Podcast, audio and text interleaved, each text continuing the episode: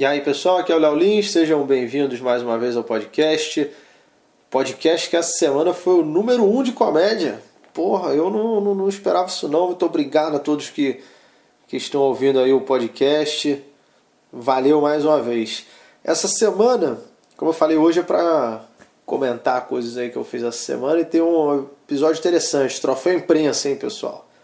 Não sei se vocês viram, eu não vi porque filha da puta das TVs a cabo não quiseram renovar o contrato lá com, com o SBT e com a Rede TV, então eu estou sem o SBT na minha casa, graças à merda da net, que só quer dar dinheiro para Globo e não dá para o SBT, Record e Rede TV. Mas espero que isso aí se resolva. É... Mas antes do troféu imprensa, eu quero, quero agradecer a vocês mais uma coisa, porque Tendo gente ouvindo, e quanto mais pessoas ouvindo, mais motivado eu fico de manter esse podcast. Para mim está sendo um exercício muito bom porque eu, eu peguei alguma, algumas coisas que eu escrevi exclusivamente para o podcast e eu testei pela primeira vez num palco. É, eu fui fazer o Comedians no domingo e eu tenho mais viajado com o meu show solo. Eu estou mais basicamente viajando. Eu faço poucos shows em grupo hoje em dia por, por conta de ter pouco tempo. E aí eu falei, ah, eu vou, vou experimentar a piada nova. E é sempre um risco você experimentar piada nova. Eu fui com várias, eu não fiz tipo uma, duas piadas novas, eu fiz várias, fiz oito minutos assim de piada, que é muita coisa. E uma parte funcionou, outras não muito, enfim, mas foi muito bom para testar várias piadas. E umas funcionaram muito bem. E aí na segunda-feira, eu hoje eu fui no Nathan, que é um show em São Paulo gratuito, onde os humoristas testam piadas. É, o Murilo faz lá, o Ventura, Afonso Padilha, Nando Viana, Rogério Vilela, Renato Albani, tem uma galera, não sei exatamente todos, todos que fazem parte da noite, mas recomendo vocês irem atrás também do Nathan, o pessoal de São Paulo, é um show gratuito, tá? É, manda e-mail para nathanshow.gmail.com é, Bom, troféu imprensa. O troféu imprensa, cara, que muita gente, você trabalhando no SBT, uma pergunta que você inevitavelmente vai ouvir é Porra, já viu o Silvio? Essa é a pergunta que todo mundo vai fazer, cara. E eu vi o Silvio agora, foi a terceira vez que eu, que eu vi o Silvio. E foi sempre no troféu imprensa. As duas primeiras, enfim, foi muito foda. A primeira vez já foi muito foda, cara. Você entrar no. Eu lembro que a gente tem todo uma.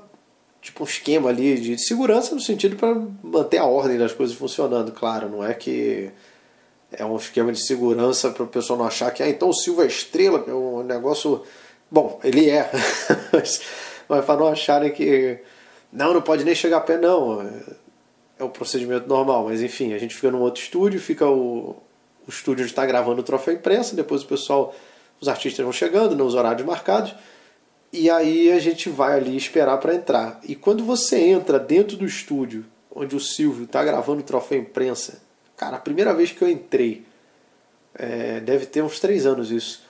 Eu lembro que eu entrei e aí tava gravando. Aí a gente entrou escutou a voz do Silvio lá. É você, você, é você ganhou o prêmio de você foi indicada para melhor, melhor, é melhor apresentador.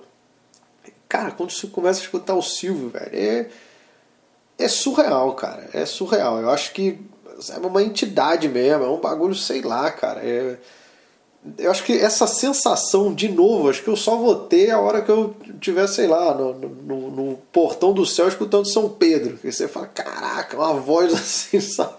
É um bagulho que não dá para descrever, cara. É surreal.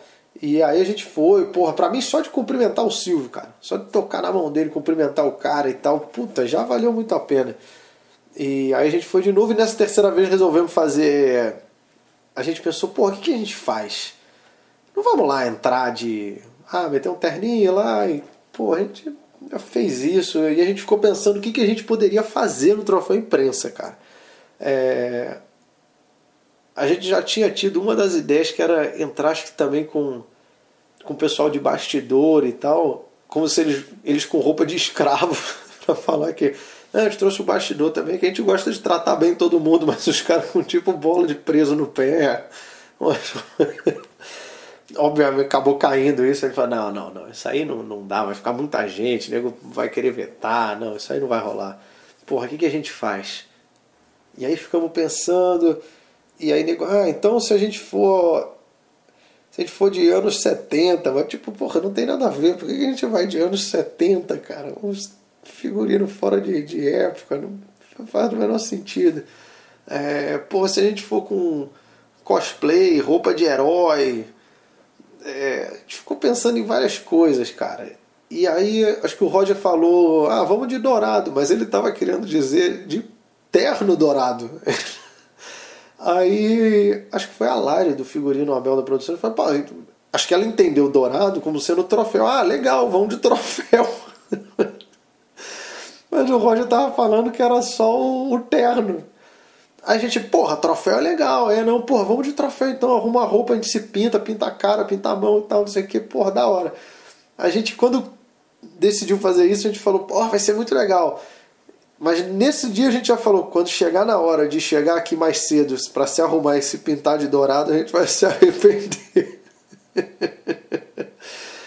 E não deu outra. Chegou um dia antes, quarta-feira, a gente gravando, semana passada a gente gravando o, o de noite, aí vieram falar, amanhã é o troféu imprensa, hein? Todo mundo aí bem cedo, porque tem que pintar todos vocês. A gente, puta merda, é amanhã, cara porra e tal. E eu falei, será que a gente faz isso? Já começamos a pensar de novo. Mas enfim, acabamos topando, chegamos lá mais cedo para se preparar e no fim das contas valeu muito a pena, porque o Silvio curtiu pra caramba. Quando a gente entrou, ele é, mas é, mas é uma bela homenagem, é, realmente é uma, é uma homenagem muito bonita. E vocês perceberam que eu tenho uma excelente imitação é, de Silvio Santos. E ele gostou bastante, cara. Ele até falou: se eu fosse o editor da revista Caras, essa seria a capa. o Silvio é sensacional, cara. Sensacional. Então, pô, foi um momento realmente, acho que marcante na história do troféu imprensa, porque entrar nove imbecil pintado de dourado. é. Enfim, valeu muito a pena, foi legal. Teve um outro momento muito marcante no troféu imprensa, que foi Joe Soares, a ida de Joe, a ida de Joe no SBT, que depois de anos ele não tinha ido, é... na hora que ele entrou no, no palco, isso na gravação, né? Na hora que ele entrou para gravar, a gente foi assistir é... ali, assistir a gravação. É... Eu creio que foi tudo tudo pro ar, mas o jogo ficou um bom tempo até, então eu não sei se na edição, por conta de tempo do programa, pode ser que tenha cortado uma coisa ou outra e cortado. Mas o Jô estava visivelmente emocionado, realmente estava. É... E foi engraçado que o Silvio estava meio cagando. Não cagando, ele não desmereceu o Jô, é... mas também não levantou a bola. Também eu senti que, pelo menos a impressão que eu tive, foi essa. Ele não deu muita moral, não. É... Porque o Jô tava todo, pô, você me descobriu minha carreira, você não sei o quê, então, pô, sempre foi um companheiro. Você sempre foi um companheiro. Ele meio chorando e o Silvio. É, é, então tá bom. Então tá bom. tipo, cagando. Cagando. Parece, sei lá, um relacionamento que é. O cara terminou, a menina tá chorando em prantos, tentando lembrar momentos românticos e o cara tá cagando. A menina tá Pô, olha, lembra esse restaurante? A gente foi. A segunda vez que a gente saiu foi aquele dia que choveu, você me deu seu casaco, lembra? É, eu não, é, é, mas eu não tô lembrado não. Eu não, não me recordo. Eu não estou recordando. Tava tipo isso, cara. Foi, foi engraçado. E achei legal o João falar do, do Danilo, falar do programa, falar do The Noite, né? falar de stand-up. É, mas eu, eu acho, realmente concordo, que ele já ele poderia ter já falado antes também. Poderia ter já falado antes também. E não apenas no único momento em que ele está fora da TV nos últimos 327 anos. Entendeu? Agora, depois de 300. Passou quatro eras. Aí ele saiu, acabou o programa dele. Ah, não, agora eu vou realmente reconhecer o programa do Danilo, porque ele até então sempre fez questão de ignorar. É, que tudo bem, ele pode. Eu lembro que uma vez, acho que no Altas Horas perguntaram para ele. Eu não lembro se foi lá, se ele viu o programa do Danilo ou alguma coisa. E ele falou, não assisto, eu, perdão, realmente eu nunca vi e tal. Não... Eu até acho que ele poderia não ver, tem os horários, mas, mas eu acho que às vezes ele fala, olha, já me perguntaram, eu realmente nunca vi, mas, pô, desejo sucesso e tal. Tipo, não, sei lá, tentar manter uma cortesia, mas, mas era tentar sair dessa de não, não vejo, não sei, não sei o que, não vou falar, não vou. Não... Pô, eu, lembro que o Willem uma vez falou: não, o maior ignora o menor. É, de fato, para ser bem sincero, é, isso eu lembro que a gente foi conversando entre a gente. É, não vou nem contar tudo que a gente conversou, mas a gente ficou, é, não, pô, o Jô, pô, agora que ele tava falando, mas pô, podia ter falado antes e tal. Mas, verdade seja dita, pô, a gente cagou muito na cabeça do Jô. Porra, quando a gente tava na Band, cara, é, em piada, claro, em, em piada. É, mas a gente fazia muita piada com o Jô, velho. Fez piada de dizer que, porra, que ele era velho, que, que as notícias do programa eram antiquadas, que ele. Que, teve uma vez que o Jô comentou a notícia tipo, de seis meses atrás no monólogo. Então a gente falava que as notícias dele estavam. Ele comentava coisa velha, que não sei o quê, que porra, o programa tava sem graça, que o Jô tava cheio de tique, tique nervoso. Cara, a gente cagou muito na cabeça do Jô. Então, eu, tudo bem, tudo bem ele, ele, ele dá uma leve ignorada e tal. Mas é que quando entrou o Adnet, quando estreou o Porchat, o Jô, pô, não, desejo, sucesso, blá, blá, e o, o, o, nosso programa de noite ele, ele nunca falou nada. É, tanto que eu já eu tive lá no programa do Jô, fui duas vezes no programa do Jô, e acho que ele deve nem lembrar, não deve nem, nem saber que eu sentei no sofá dele. É, é um, eu fui duas. Uma eu fui na entrevista junto com o Comédia em Pé, que é um grupo que eu fiz parte no, no Rio, um grupo de stand-up, primeiro grupo de stand-up do, do, do, Brasil até. E, e depois eu fui fazer o Mona Caneca, que era um quadro para comediantes. E quando eu fui fazer o Mona Caneca, eu nem vi o jogo. Você vai lá, fica lá no seu canto, tipo, o pessoal tem, ah, vai lá, grava isso, grava aquilo. E você ia lá, agora vai, passava o texto, isso aqui, o pessoal vê, antes do jogo nem estava lá. Então tu ia, gravava com a plateia e, ah, beleza, obrigado, falou, tchau. Eu nem vi o jogo, nem vi. É, eu entendo, tá velho, tá cansado, foda-se tal. É, mas eu acho que seria legal da parte dele, pô, principalmente, ele é um cara comediante também. É, eu espero fazer se eu, se eu tô recebendo outros comediantes, principalmente no programa, eu iria fazer questão de, de, de receber bem, sabe? De, não digo ir lá trocar ideia e, e, e, etc, etc e tal. Mas o um mínimo, às vezes, de, sei lá, só passar, ah, poxa, é, boa sorte aí no seu número. Pronto, sei, alguma coisa assim, o um mínimo. E quando eu fui dar entrevista, e aí eu falei com ele lá na hora e tal, mas e só.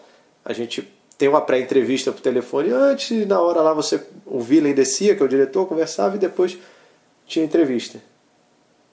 Que já é também um procedimento diferente no nosso programa. É... Quando eu vou fazer alguma coisa, alguma ação em, em entrevista, que tem alguma coisa com entrevistado, se tem alguém que eu conheço, ou no, o Danilo, que no caso é o entrevistador, ele sempre passa, fala com as pessoas. Se eu vou fazer alguma coisa, eu vou lá também, cumprimento, entendeu? Porra, vai o Cidade Negra, a gente vai entrar eu, na entrevista, eu pô, tento passar no camarim, pô, pessoal, e aí, tudo bom? Prazer ter vocês aqui no programa, pô, legal.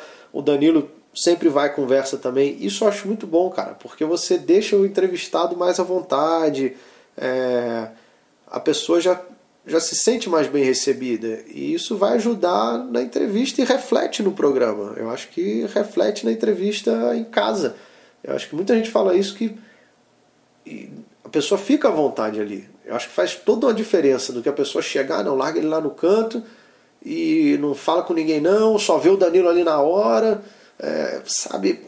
Eu acho que acaba criando realmente um, um preciosismo, você isola, você põe a pessoa num pedestal, né? E, e eu acho que é pior, é, é muito pior é, você fazer isso. Então, realmente o nosso programa tem, tem esse tratamento que eu acho que ajuda muito. Eu, quando vou fazer é, junket, entrevista, pô, eu vou. Eu entro na sala. Isso daí é, é tudo um ambiente muito controlado, essas entrevistas lá de fora, da Warner, Fox, Universal, é, Disney, Paramount, Paris Film, enfim. Você entra, é, tem tempo.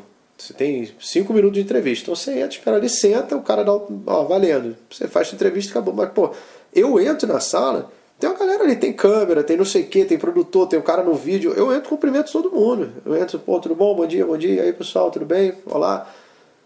Porque eu acho que é um mínimo de educação que você tem que ter, entendeu? Você não pode chegar e falar, não, eu vou falar só com o Tom Hanks e pau no cu de quem tá na sala. E, cara, então, eu acho que tudo isso faz uma, uma diferença, entendeu? Se eu, se eu vou dar uma entrevista e eu vejo que o cara que tá vindo é um cara porra, simpático, legal, que trata bem as pessoas, tem educação, fala, porra, legal. É, igual já vi várias vezes, porra, é, é, essa semana mesmo, foi, foi o. No dia do troféu imprensa, vou falar agora, foda-se, pau no cu. Foi um cara do UOL, tava na, na sala, que tava eu, Murilo, não sei se tava o Diquinho, não lembro. O Danilo, alguém falou, ah, o UOL queria fazer uma entrevista contigo, com o Danilo, ok, tudo bem. O cara entrou, e foi como se na sala tivesse só o Danilo. Cara, oi Danilo, tudo bom? Sentou, falou, nem olhou na nossa cara. Tudo, eu não estou falando que eu quero que ele me entreviste. Eu acho que ali podia estar a pessoa que qualquer um, entendeu? Podia estar uma figurinista, podia estar o, o Silvio Santos, podia estar alguém limpando o chão. Porra, é um mínimo de educação. Você tem que entrar, cumprimentar a pessoa, nem que seja oi, bom dia, bom dia. Então, é, acabou indo para um outro lado da conversa, mas para mim é, começou até da, falando do jogo e tal, do, desse tratamento, né? Eu acho que tudo isso faz muita diferença, cara. É, o nosso programa tem um tratamento muito grande com, com o entrevistado que, que tá indo. É uma coisa que. Não que eu fui maltratado no jogo de forma alguma, pelo contrário, a produção foi toda muito legal. Só essa valorização, botar o, o ficava, fica meio isolado. E parece que agora, entendeu? Que, porra, ele tá descendo mais, entendeu? Descendo no sentido de, ah, vou brincar com os mortais agora. Eu gosto do jogo, não tem problema nenhum com ele. E acho que admiro, o cara foi pioneiro aí do talk show. Eu via muito. Eu assisti João Soares pra caramba, cara. Porra, eu via dia. Quando eu era moleque, segundo grau, eu nossa, eu via direto, cara. Dormia tarde, sempre vendo o jogo. A primeira vez que eu fui lá, fiquei muito contente também. Falei, caraca, porra, tô indo no João Soares, cara caraca, muito foda e tal. É... Mas, enfim, eu acho que ele poderia ter dado esse. Essa, ter dado o braço a torcer um, um pouquinho antes aí. Algumas das vezes que a gente falou, ele, ele também mencionar, ou, enfim, seja lá o que for. Mas desejo sucesso a ele também. Eu gostaria muito de ver o João fazendo, sei lá, em vez de um, um filme, alguma coisa. O cara tem uma bagagem, tem experiência, tem conhecimento, tem dinheiro, tem, porra, dá, dá para ele investir em várias outras coisas, caso não volte um, um, programa, de, um programa de entrevista. E, bom, é isso. Eu ia falar curiosidades aí para vocês hoje. Não, não, não teve nem piadas, mas é, foi para deixar um bastidor aí de, de troféu imprensa e de programas, que, sei lá, pode ser interessante. Eu, eu pelo menos, é, acharia interessante conhecer esse tipo de coisa e tal. Se vocês acharam, ou se acharam uma merda também, me avisa aí. Eu tô jogando bem. Eu, eu, hoje fiquei o dia inteiro gravando, trabalhando e reescrevendo piada para testar no show e tal, não sei o que. Aí teve estreia do é, História Embriagada, assistam lá no Comedy Central, Drunk History. E aí eu fui pra, pra ver a estreia, o pessoal se reuniu e cheguei em casa, porra, meia-noite, meia, uma da manhã, que é a hora que eu tô, tô gravando isso. É... Então não tive tempo de, de, de preparar muita coisa, quis contar uma história, um bastidor curioso para vocês. É, beleza? É isso aí. Quem quiser falar comigo sobre o podcast, o que eu estou falando é usem a hashtag resenhas do Léo Lins. Não precisa nem deixar um comentário aqui no podcast, porque eu sei que muita gente é, nem sabe onde é, ou está escutando porra, no ônibus, andando e tal. Mas aí usa na rede social resenhas do Léo Lins. Tá certo? Muito obrigado mais uma vez a todos vocês que estão escutando e amanhã tem um episódio sobre teoria do humor, episódio teórico. E quarta-feira, notícias da semana. Já podem ir me mandando notícias que vocês gostariam de ver no podcast. E quinta-feira, diário de viagem, que eu tenho recebido algumas mensagens do pessoal falando que curtiu muito saber detalhes da coisas sobre a Islândia e tal. Então, muito obrigado a todos vocês. Valeu.